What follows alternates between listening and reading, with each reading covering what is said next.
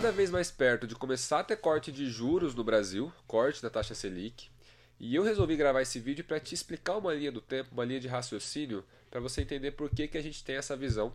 Talvez o corte já comece agora, entre agosto e setembro. Isso não é impactante só para quem investe no mercado financeiro, é impactante para todo o brasileiro. E assim, eu sei que esse assunto de economia, muitas vezes ele é muito técnico, é difícil de compreender. Então eu quero trazer aqui uma leitura bem didática para te explicar por que, que é, a gente tem essa visão de que esse corte logo deve começar. Tá? Saiu agora, é, pela manhã, resultado da taxa de inflação, nosso IPCA do mês de maio. Veio baixo, 0,23%. A expectativa já era baixa, estava ali talvez perto de 0,3%, 0,4%. E se a gente pegar o intervalo de 12 meses, a inflação do Brasil hoje está em 3,95%, pegando o intervalo que começa em junho do ano passado, vai até maio desse ano, 12 meses. A meta do governo é entregar a inflação, a meta do Banco Central, em 3,25% ao ano, com um intervalo de tolerância de 1,5% para mais ou para menos. Então, 3,25% tolerante aí em 1,5%, então ele poderia chegar a 4,75% em 12 meses. Nessa leitura, como eu falei que a gente está agora em 3,95%, está dentro. Isso é uma, uma leitura muito positiva e talvez até possibilite que a gente já tenha um corte na taxa de juros daqui para frente. Qual que é o ponto? É, no último ano, a gente teve três meses de deflação, inflação negativa, julho, agosto e setembro, e na janela de 12 meses, hoje esses meses ainda estão dentro. Conforme o tempo vai passando, você sempre pega um mês atual e tira no último ano é, esse mês da janela de 12 meses. Então, provavelmente, daqui para frente, conforme você tire julho, agosto e setembro da leitura, a inflação em 12 meses deve dar uma subidinha. É, fora isso, existe um outro ponto que o Banco Central acompanha para poder cortar a taxa de juros, que é a, não é um indicador específico, mas ele tem que ter credibilidade, tem que ter confiança de que ele vai poder cortar a taxa de juros e que a inflação ela não vai perder o controle, não vai disparar, que seria muito ruim ele ter que cortar juros e depois voltar a subir. É, o interessante é que ele consiga entrar num ciclo de corte, porque o mais importante, o ativo mais importante para o Banco Central é ter credibilidade perante o cenário internacional. E o Banco Central que não tem credibilidade, os discursos deles eles não são aceitos, ninguém acredita que ele vai cumprir. Isso é muito ruim perante o mundo inteiro, é mais difícil de você atrair recursos para o teu país, tua moeda perde força, etc. Então, é, o corte de juros em si, ele passa a ser muito mais uma consequência de atos bem feitos do que uma causa.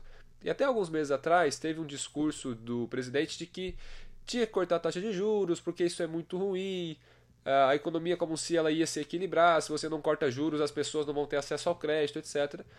E não foi o que aconteceu, porque hoje a gente tem uma leitura de que o Banco Central é independente, isso veio dos últimos anos, é uma conquista para a nossa economia super importante.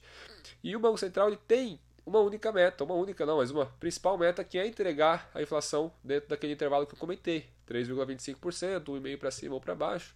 Hoje o Brasil ele funciona através de um regime que chama regime de metas de inflação, ou seja, ele não tem meta de Selic, não tem meta de câmbio, ele tem meta de inflação. O restante ele acaba sendo uma consequência. E ele tem um compromisso de buscar ali o 3,25% ou pelo menos ficar dentro do intervalo. Então, como eu falei, não vai ser feito na caneta, não vai ser feito é, na força, vai ser uma consequência de atos bem feitos anteriormente para poder chegar nesse momento de corte de taxa de juros. Né? Primeiro ponto, esse alta, essa alta de juros como um todo ela acaba dando uma freada na economia, faz com que os preços voltem ao eixo mais natural, sai aquele, daquela alta muito forte que a gente percebe quando a gente vai no mercado, vai fazer nossos gastos gerais. Esse é um ponto importante. E agora o segundo ponto é a questão do arcabouço fiscal, que é a gente poder ter credibilidade, quando eu falo a gente, talvez até o mercado internacional, o mercado interno também, de que os gastos do governo eles não vão sair de controle nos próximos anos. Né? E aí um número super importante que eu estava ouvindo esses dias é, essa regra atual do arcabouço, que foi é, aprovada, que tá, passou ali pela, pela Câmara, tá para realmente entrar em vigor, ela limita o, o crescimento dos gastos do governo em 2,5 pontos, 2,5% ao ano, dependendo do crescimento da receita do governo, mas o limite é 2,5%. E assim, é ruim, sendo bem sincero, a regra não é boa, mas nos últimos governos do PT que a gente teve, a alta de juros ela veio ali em média cerca de 6% ao ano. Então, se a gente compara com o que a gente já viveu, é um número muito bom. que traz ali uma credibilidade de que a gente não vai perder esse controle em relação aos gastos e à despesa. E é igual aos nossos gastos de casa. Se eu estou aumentando meus gastos num patamar de 6%, 7% ao mês, e minha receita, meu salário não está subindo nesse ritmo, é óbvio que isso vai dar problema. Só que o governo ele tem uma duração ali de quatro anos, então muitas vezes a visão dele não é tão de longo prazo, que acaba sendo um outro problema. Não vou entrar no detalhe. Então, assim, é, o que eu quis trazer aqui é mais uma leitura para explicar para você toda essa sequência de fatos que a gente vem vendo. Nos últimos meses a inflação já veio caindo do mês a mês até que a gente entre agora no patamar dentro da janela da meta. E nas próximas reuniões, conforme o governo, o Banco Central continue observando uma inflação dentro do controle, dentro do que está mais próximo ali da janela esperada no mês, ele deve começar a cortar juros mais para frente. A gente percebe que a demanda já tem freado, é, vários dos itens que compõem a cesta de inflação já tem freado, então, por exemplo, automóvel já está caindo, commodity já cai, é, a cesta de inflação ela é derivada ali de se não me engano, 9, 10 itens que eles fazem cotações mensais, e aí você chega nesse número agora. Então, eu quis trazer essa linha do tempo, mas para que você entenda por que, que não foi cortado os juros, por que, que a gente tem essa leitura que vai ser cortado os juros daqui para frente, e a hora que começa a cortar juros, a hora, é a hora que o, o nosso país está começando a acelerar. Porque aí os juros mais baixo é um cenário onde a gente começa a incentivar o consumo. Lógico, 13,75, que é o nosso Selic atual cai 0,25, vai para 13,50, ainda é alto. Mas conforme ele vai ficando mais baixo, o nosso país tem incentivo para que as pessoas comecem a tomar crédito, as pessoas comecem a financiar automóvel, financiar imóvel, as empresas comecem a financiar maquinário, comecem a contratar, comecem a expandir.